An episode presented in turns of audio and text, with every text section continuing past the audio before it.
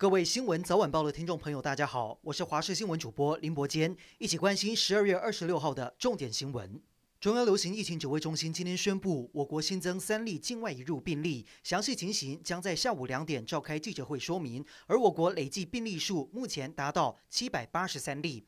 至于中国，二十五号新增二十例新冠确诊，其中本土病例有八例出现在北京和辽宁。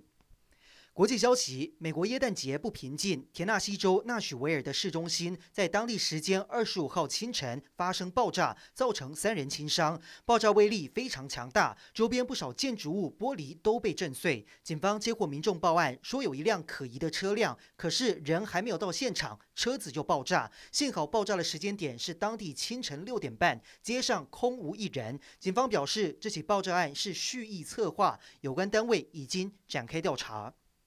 国内消息。二十五号晚上，国家中山科学研究院又在台东成功镇试射一枚无限高飞弹。军事专家研判，有可能是天宫三增成型最后一次验证。不过，中科院和国防部都不愿意证实。而地点就在台东成功镇的基辉渔港，差不多是二十五号晚上八点五十分左右。飞弹发射出去后，后方拖着长长的尾烟，一道火光是直冲天际，声音也非常大，二十秒左右才消失在眼前。现场民众看到都非常。常兴奋。不过，除了二十五号晚上之外，根据渔业署公告的涉及通报显示，二十八及二十九号晚上七点四十分到八点四十五分，在东南空域都还有机会再看到火炮射击。星光金控耶诞节投下震撼弹。二十五号重讯指出，前副董事长李继珠辞去星光金及星光人寿的董事以及副董事长职务，表示愿意与星光金创办人吴东进共进退。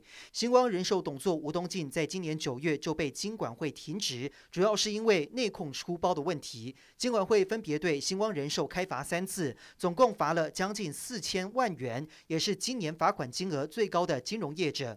如今内部。重要人员李继珠也决定辞职，要与吴东进共进退。未来将改由创投公会理事长邱德成出任法人代表，取代李继珠的董事职位。